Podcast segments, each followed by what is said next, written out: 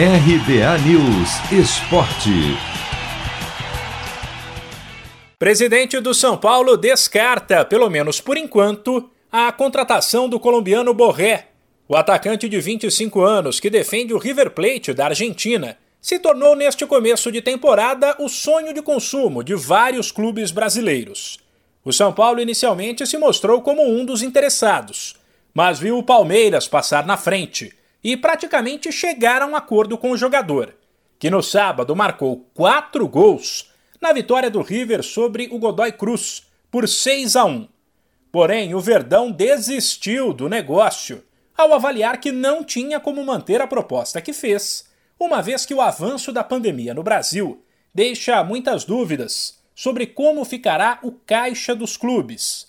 Em entrevista ao canal Sport TV, o presidente São Paulino Júlio Casares deixou claro que, mesmo com a desistência do rival, o tricolor hoje, ciente dos valores envolvidos, não tem grana para tentar a contratação de Borré. O Borré é um grande talento hoje mundial. Claro que o São Paulo, na sua tradição, sempre está olhando para condições de negócio. Mas condições de negócio com o Borré tem que ser condições reais. Eu não vou iludir o torcedor. Se o São Paulo um dia tiver um fundo, com apoio é, é de parceiros, empresários, etc., o São Paulo pode prosseguir. Mas tirar do orçamento o investimento do tamanho que significa o atleta Borré, que é um grande jogador, o São Paulo não fará. Mas o São Paulo vai continuar na sua luta.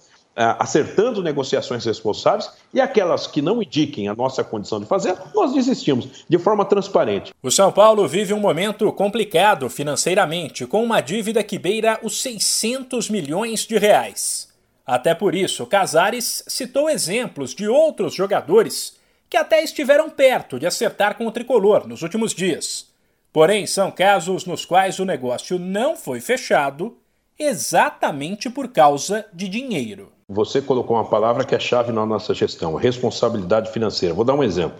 O Canu, jogador do Botafogo, que estava nos nossos planos, um zagueiro muito bom, promissor, nós fizemos todos os esforços para que tivéssemos o Cadu conosco.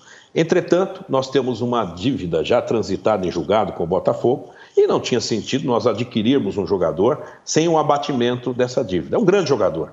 O Botafogo insistiu nessa posição e nós acabamos, fechamos o negócio. A mesma coisa foi com o Gabriel Neves, um volante, um segundo volante que sai para o jogo do Nacional, que nós chegamos no nosso limite de responsabilidade orçamentária.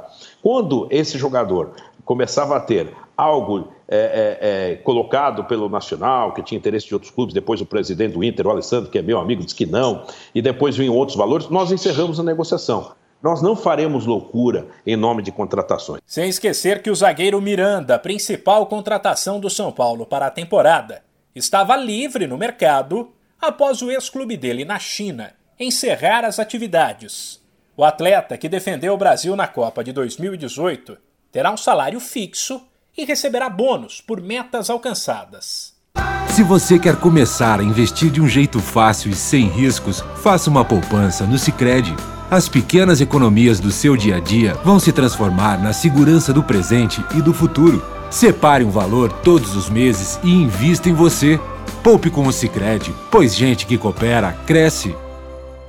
De São Paulo, Humberto Ferretti.